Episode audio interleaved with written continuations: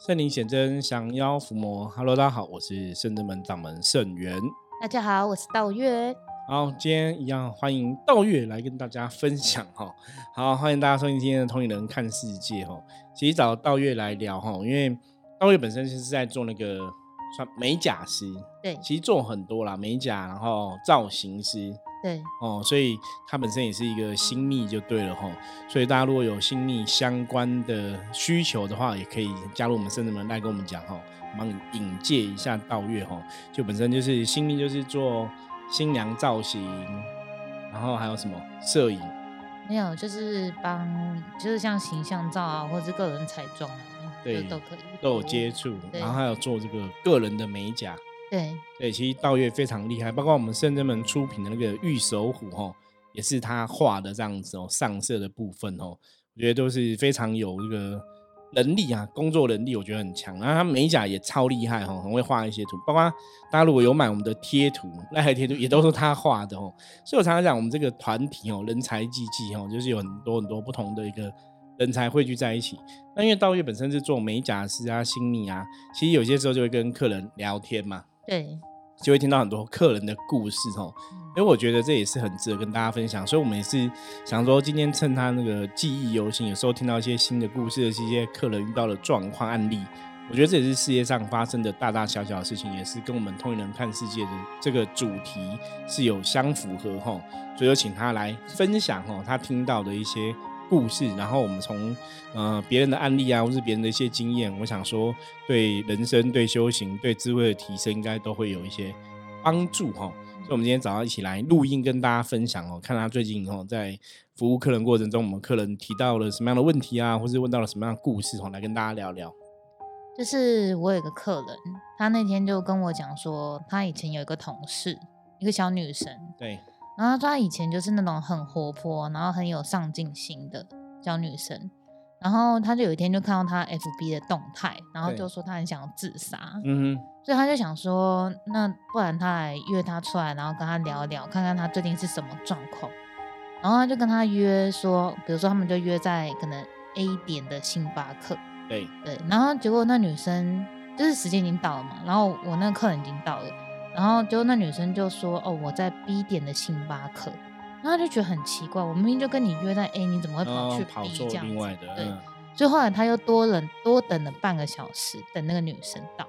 就到了之后，然后那女生就都不跟他讲话。嗯。然后就全程呢，就是一直在拉扯自己的佛珠，拉扯自己带了一个佛珠。对对对对对。然后他就说：“我那客人就说，那个佛珠上面就是。”就是有颗很奇怪的，不知道是图案还是图腾，就对了。然后他就想说，啊，他怎么会突然变成这样？然后就就全程就都不讲话，然后很安静，一直在那边拉佛珠。对对对对，然后然后就一直拉佛珠，而且他是那种很用力的扯哦。他说就是扯到那种最极限那种，就是都不怕它断掉那种。他就问他说，那你这佛珠是哪边买的？然后他就说，嗯，我不记得了。对，然后他就说：“你怎么会不记得？你怎么会不记得？”对，然后他说：“我真的不记得。”然后说：“那你买多少钱？”他说：“嗯，我也不记得。”嗯，他说：“那你这佛珠怎么来的？”然后他又想了很久，然后他就说：“我真的都不记得。”嗯，然后我朋友呃，我客人就觉得很奇怪，对，然后他就说：“你怎么什么都不记得？”对啊，然后他就说：“那你知道说这个佛珠就是要去就是庙大庙里面过一过香炉吗？”然后他就说：“哦，我不知道哎，就是反正就是有一种他问什么，然后他的回答就是都一问三不知这样子，然后他就觉得很怪，因为他说以前这女生就不会这样子，嗯，然后这一次看到他的时候就整个就是判若两人，然后他说他全程就是除了拉扯佛珠之外，然后一直在自言自语。”嗯，然后我朋友说他真是真的看到他，就是不到五分钟哦，他就很想要立马走了，对，因为他就觉得很怪，对，然后他就跟我说，他觉得他应该是卡到，嗯，因为他说就是一般人不会，就是突然之间就是变成这样子，对。对对，因为真的一般人不会突然之间变这样子啊。一般我们如果说从宗教的角度来讲，当然就会判断说这人是不是有卡到，对，就是玄学的角度来看的话，那从科学的角度来讲，你当然会想说他是不是生病了，嗯，哦，精神异常。像我不晓得大家会有机会，应该蛮多。现在我真的觉得很多就在路上乱，就是自言自语啊，鬼吼鬼叫的人很多。我像我们有时候在士林捷运站也会遇过，就是有人会这样沿途自言自语啊，哦，那灌或者乱吼叫，就是你真的不晓得到底是现在这个末法时代的关系呢，还是说现在这个时代真的人的脑袋？很多人可能有一些生病还是怎么样哦，那我觉得当然都有可能哦。可是如果说像刚刚道玉讲的这个朋友的，他看到他朋友这个案例，我觉得当然以我们的经验法则来讲，我们会判断说他是不是真的有卡音的状况，或者是我们讲说三魂七魄可能有魂魄丧失哦。然后说 g a d 你看 g a d 这个魂魄有丧失，他也有可能会变这样子。因为如果像道玉刚那个学习模仿的讲话很缓慢哦。因为我们早期我遇过一个朋友，他那个时候是也是卡音，嗯，然后卡音之后讲话就像刚刚到那讲话那个样，就是讲话都会很慢，是哦。然后你讲话，他你觉得他好像在想一下，可是他好像又不知道在想什么，就是会那种你觉得他是恍神。对。那我们其实，在实物上哈，我们讲通人看世界是在分享我们自己在做这个灵性的工作，或是在帮别人想要伏魔的工作的时候，我们遇到的一些经验嘛。那我记得以前我们的经验中就有大概两个客人都是女生，就是卡到的时候，就是讲话会变很慢，嗯，然后你问什么，她都是会这样顿的一下，就会停一下，然后恍神一下。可是等他们真的为什么会知道他是卡到？因为当我们帮了他恢复正常之后，他就非常这样，讲话可能就跟我现在讲话语速一样很快，差那么多。对，那他们有的家人会觉得他们卡到原因，一方面也是因为说，哎，不对啊，我这个家人本来不是这样讲话的，为什么现在变得有点？怪怪的，对对，像以前有个客人，也他就这样他就是他是那个女生是很活泼，讲话就像真的像我这样很快，然后很活泼，然后后来讲话就变很慢，然后他就说他是九天玄女上身，她是九天玄女，然后她说啊我是九天玄女。啊，我们讲话要慢慢的，要慈悲，反正就变很怪。嗯，哦，如果今天我假 假设我今天讲到突然变很怪，大家也觉得哎，师傅是不是卡到了？对他就是变很怪，所以他的家人就觉得不对。哦，他是姐姐带来，他姐姐就觉得哎，我妹以前是很大辣辣的，很活泼的。不会突然变那么怪，一定有怪怪的。对，所以他一直讲说他是九连群灵，他不是卡到这样子。他跟家人讲，家人觉得不对。如果神怎么会这么奇怪？那他都会跟人家讲说你要做好事啊，做好人啊。嗯，反正他们家人觉得说我妹我妹变了，怎么 变一个怪怪的样子？对。那后来证实还是卡到。对，那当然有些时候卡音中邪的朋友，他可能卡到的是那种就是有修行的灵魂。所以他当然就跟你讲说，你要做善事，你要做好人啊什么的。对，那就就有修的灵魂，他不想要让你觉得他是阿飘或是不好的嘛。嗯。所以这种状况当然在我们的经验法则里面还是要判断的。所以那时候我就跟我客人讲说，我觉得他搞不好就是真的有卡到阿飘，而且是已经卡，我们讲卡到灵视。对。所以他就会被那个阿飘所影响，所以他就什么都不记得。有会有有可能这个状况，那当然科科学角度来看的话，我们讲他可能就是心理生病了嘛，哦，精神有状况怎么样？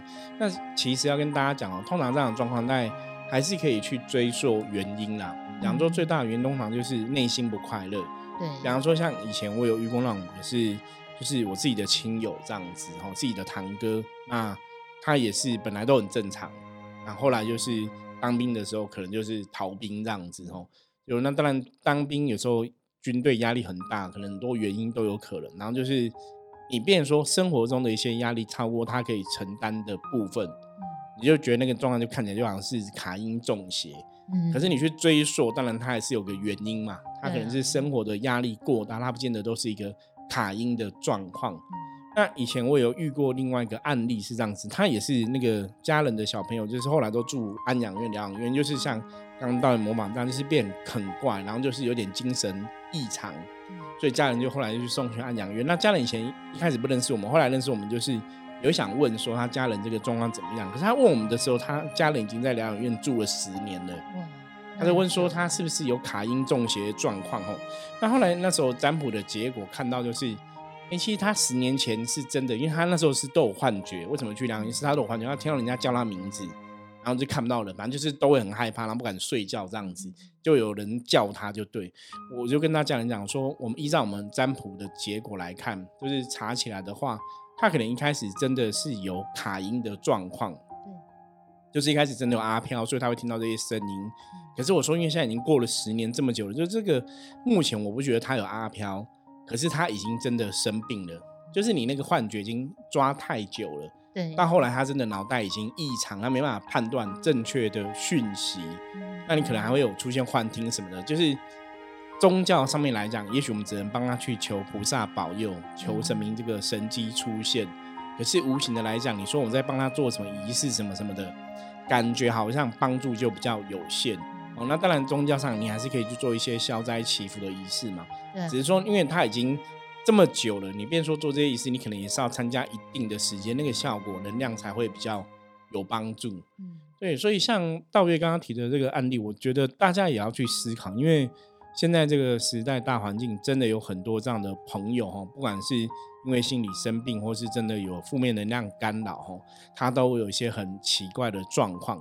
像刚刚道月分享，他还一直玩佛珠嘛，一直拉佛珠这样子哦，其实。如果是卡到的阿飘吼，他是有可能会有这样的动作，因为以前以前就是我有遇过那种卡到阿阿飘，他们就想要把佛珠甩掉，或者把佛珠弄破，就对他们不想要去带这些可能有神明正能量的东西。哦，原来是对，所以可能有，可是为什么他没有拉那么大力的原因，或是说他没有这个马拉破，就是带两个装，一个就是那个佛珠没什么力，就是也许能量没有到那么强，所以对他们来讲还好，不会到那么。他就他不喜欢那个佛珠，可是他不会到难受。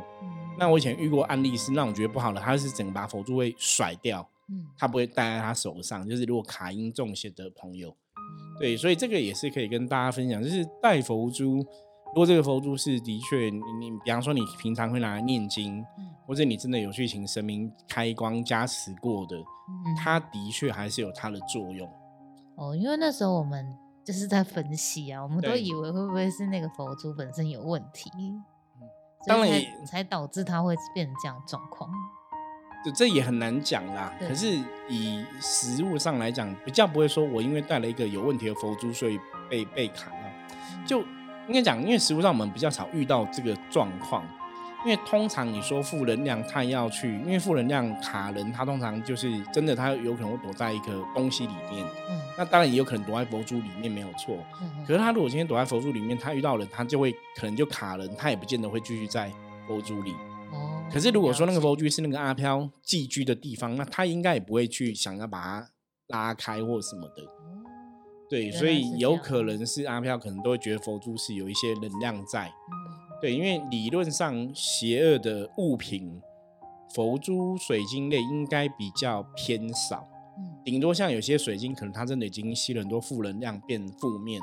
通常这种只要是纯天然的东西，让我现在讲的是纯天然哦，就是不是被两个老师 take 过，有没有开光 加持过？就是如果你是一个天然的矿石，嗯，理论上来讲，应该能量都是偏还不错的，对，除非它被。嘛，我们讲一些对法师啊，或者什么东西，老师、道士、道长等等，他对他有施法，他才有可能会变成不一样的东西。像以前我们就有看过有人那个啊，像之前不是有一阵子很流行盐灯，嗯，对盐灯，大家就会买盐灯放哦。那盐灯的确是有它的一个能量上，就是去望这个净化这个磁场或者净化这个空间的一个能量的帮助。所以，可是当然，盐灯也有不同的材质嘛，好的或者是仿冒的，当然还是不一样了。那以前我们看那个盐灯，就是有些老师就觉得盐灯要开光，他就在下面画很多红红的，知道吗？那结果有时候看这种东西，那时候我们就帮人家客人处理嘛，就觉得哇，其实你你放着它就很有效了。然后你去画一堆红红的那个字上去之后，反而变得很怪。对，对，那个我其实有看到。对，那个就是看了就很不舒服。对，那个就是有时候我都会讲说，就是灵修的人，就跟我们一样，同样法门灵修人，就是可能真的就胡搞瞎搞乱搞，就是想说你一定要这样加持啊，这样点个朱砂、开个光啊，或者画个几笔什么东西啊，其实看了很像流血的时候，对，就就看起来就是不舒服嘛。所以大家也是可以学到我们。通灵人看这一次跟大家分享正能量，就是这个东西你看起来我是觉得舒服的，通常应该就是对你来讲应该是比较正面能量。那如果你看起来是不舒服，这个东西就是可能有负面的一个状况。对，所以那个盐灯真的像我这么以前看那个盐灯，人家这样弄施法，哎，它就变不好了。就影响到整个磁场能量。对，所以我说，一般这种纯天然的矿石啊，一些物品，应该不至于会有太多什么负面的。对对，所以它通常会变负面，都是人家施法用的。像之前我有去一个一个也是公庙，他们也是有在做一些课程的教学这样子，然后他们就教人家说，哎，你要怎么修根啊，吼，要怎么退退煞这样子。然后他们退煞呢，就是说，如果你今天是有学这个退煞的法门啊，他们就是在他们的可能你这个地方的外面阳台，比方说你家的阳台或是外面，他说你要去找那种石头，就是也天然石头，可是石头最好有很多洞，有点像蜂窝那一种。是我没办法讲到这个道应该会疯掉，那个 真的没办法，就是那种那个密集恐惧症哈。嗯，他我有看的时候真的是很多洞，其实我看了也觉得不舒服。他说长那个洞是要干嘛，你知道吗？我我突然不想知道，不想问，不想不想回答。对，因为感觉很恶心。他那个洞就是要让阿飘住里面，他们就是退散让他住嘛。好说，那你看理论上来讲，就是天然的东西，它不会真的这么不好。对。可是因为如果你通过施法之后，它就有可能会变成不好的东西，因为那个石头到后来就是阿飘住的地方嘛。对。那是他们退煞的一个法门，他们在处理的。所以大家要知道，就是我刚刚讲嘛，天然矿石如果没有经过特别施法的话，理论上不会不好。所以通常我们带的这些能量物品，你如果说今天真的遇到一个不好的老师，或是一个有问题的老师，他帮你开光加持，哎，那可能就变有问题。所以为什么有些时候常跟大家分享说，你的确我们现在这个时代，就很多人好像都很有灵感啊，都看到另外世界，好像都懂很多。事实上他是不是真的懂？我觉得也要特别注意。包括早早期，我曾经有个朋友，他们也是都会念佛经嘛，都很爱念经。然后他就是请了那个药师佛，自己在家拜拜。然后因为佛经上面都写说，你如果佛经就好像是佛的所在地，对，那你念药师佛的名号，他就会来加持。所以他就自己买一尊药师佛，自己念药师经，他都觉得这样就帮药师佛开光，就他觉得这样就有效。那我我后来就跟他聊，我说理论上。好像是这个样子，嗯，我说，因为实物上现在很多末法时代很多能量道高一尺魔高一丈，很多东西不是你想的这么简单。对啊。那佛经上讲道理好像没有特别不对，可是实物上来讲，你说那个经就一定有佛吗？会不会有什么状况？我觉得那个有个前提是你的内心是要非常的清净，嗯，或者你真的修的很好，或是你真的了解药师佛的目的是什么，嗯，你有那个愿嘛，所以你来念才会这个神来帮忙。可如果你自己今天没有修的很好，或甚至说，因为像我认识有些朋友，他们就是其实可能就会对神通啊，往另一个佛就法力无边，欲望。对对对，就是如果你这样子的话，其实可能就会有风险，就是招来不好。对，因为你其实不是说你是真的很信相信说哦这样佛就会来，可是你可能是对这个神通有想法。或是你今天可能参加了一个奇怪的修行团体，然后那个团体也没有跟你讲很正确的道理，嗯，因为他之前就是有参加某一个什么同修会这样子，就大家这样讲，大家可能猜得到，他们都在讲佛经的东西嘛，然后都会攻击密宗，那我就觉得他们讲的东西，有些东西是的确佛经上是有道理的，可有些东西是实物上的执行，你还是要想一下。我觉得有些东西大家把它讲的太过简单。在现在这个时代来讲，未必是好事，因为你可能让人家误会或误解，就会有风险。了解。对啊，所以道月其实听过的故事应该很多，真的很多。我觉得陆陆续续可以也也是可以来跟大家分享聊聊啊。对，因为我觉得真的蛮妙，就是嗯，在服务过程，呃，服务客人过程当中，真的都是听到蛮多哦。比如说我家里开公庙嘛，或是我有一个朋友可能就是通灵人这样子。对，应该种很多。对对对，然后就是也是有蛮多在不同地方修行的朋友这样所以就真的听到蛮多故事。所以我觉得有些故事也是可以透过道月的分享哦，让大家对这个无形世界或，是现实的。我们讲现实这个社会，大家现在修行啊，或者你可能会遇到的一些事情跟状况。对，那你有没有想跟你那个客人讲，说要介绍一下，看他那个朋友，应该叫他来圣人门预约一下。有那时候，因为他其实我那个客人，他其实他自己也有就是在信的，就是老师这样子，老师对。然后那个那个老师他是那个，嗯，我觉得蛮特别。他就是他，他没他没有自己的宫庙，对。对，可然后他都会带他们的信众，然后就是或是有在一起同修的那些嗯弟子，然后就是去奉天宫，哦，就直接去大庙禀，对，直接去大庙禀，然后他都会跟他们说，就是你们就是要祈请，就是奉天宫的千岁帮忙这样子，对。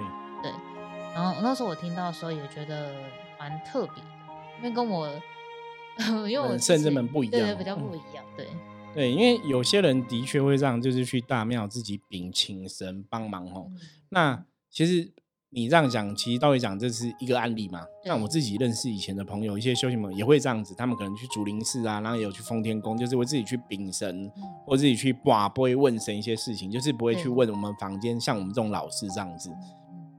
我常常讲，听起来没有不对，没有不好。嗯。可是实物上，就是因为你毕竟只是这个奉天宫的一个信徒，你也不是里面的什么庙的委员，或是里面的帮忙的人啊。比方说里面做自工，所以理论上来讲，你再怎么样跟这个神很熟，你还是有距离。不然你为什么不去里面当自工去奉献嘛？对不对？所以你跟神还是有距离。所以你今天要去请这个神，还是有很大的风险。因为你跟他连接，如果没有办法强到那么强，或是你的愿力可以去对他有所感动的话，你如果今天请了一个你觉得是奉天宫的五年千岁来好了，可是真的是他来吗？会不会是别人？如果你没有足够的能量、足够的智慧去判断，我觉得在现在这个末法时代都有很大的风险。因为我们真的也听过太多朋友分享这样的案例，就是他们自己去请神啊，自己去呃接触这个神啊，或者请这个神给指示，不管是不会抽签，就自都自己来。我觉得没有不对，可是前提是你要了解什么是对的，什么是错的，你才会在遇到问题的时候，你才会有个清楚的判断哦。所以什么叫做对，什么叫错？我们之前跟大家分享过，我说那就是你对这个神的能量你要了解，你要清楚。比方说，你可能对风铃宫的五年千岁，你要很了解这个神是怎么一回事。那你跟他是不是有什么约定的关系？比方说，你有发过什么愿，或是跟他有一个很强的连结？我觉得那个你请他才会比较有可能请到他。可是如果你只是平常去拜拜，有事情去问，你也不是说我我每天那边打坐跟他连接，或者我常常念他经跟他连接。你如果没有到这么勤劳，你那个连接只要有有中间有空隙，其实就还是会有风险。跟那个那个跟比比方说像我们在圣人门，我们跟圣人门菩萨是像我自己来讲不用讲，我就跟菩萨就住在一起了嘛。你每天早晚这样子上香拜拜，你连接一定。比一般的信徒来会更强，对，那个那个关系是不一样的。那还有一个重点是，圣人们的菩萨本身就是专攻办事情啊，想要伏魔这一块。那你要看奉天宫的五年千岁，他现在的职务还是在这些吗？因为通常大庙那个庙到一定的程度之后，神明的能量就比较偏向就是保佑平安啊，然后求吉祥，就是比较大。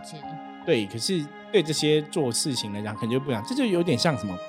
我举个例子来，像我们台湾，你现在真的你你家里漏水了，嗯，你去找总统，跟找里长，谁帮你比较快？理论上来讲是找里长会比较快，对不对？像我们我们甚至们现在在这个地方，我们漏水就是找里长，因为是里长在处理的。可是你去找到台北市市长，他可能很慢，你要行文啊什么什么的。所以不是说神最大就一定会比较快，或者比较小。或者你说这个庙很大，神就一定可以立刻解决我问题。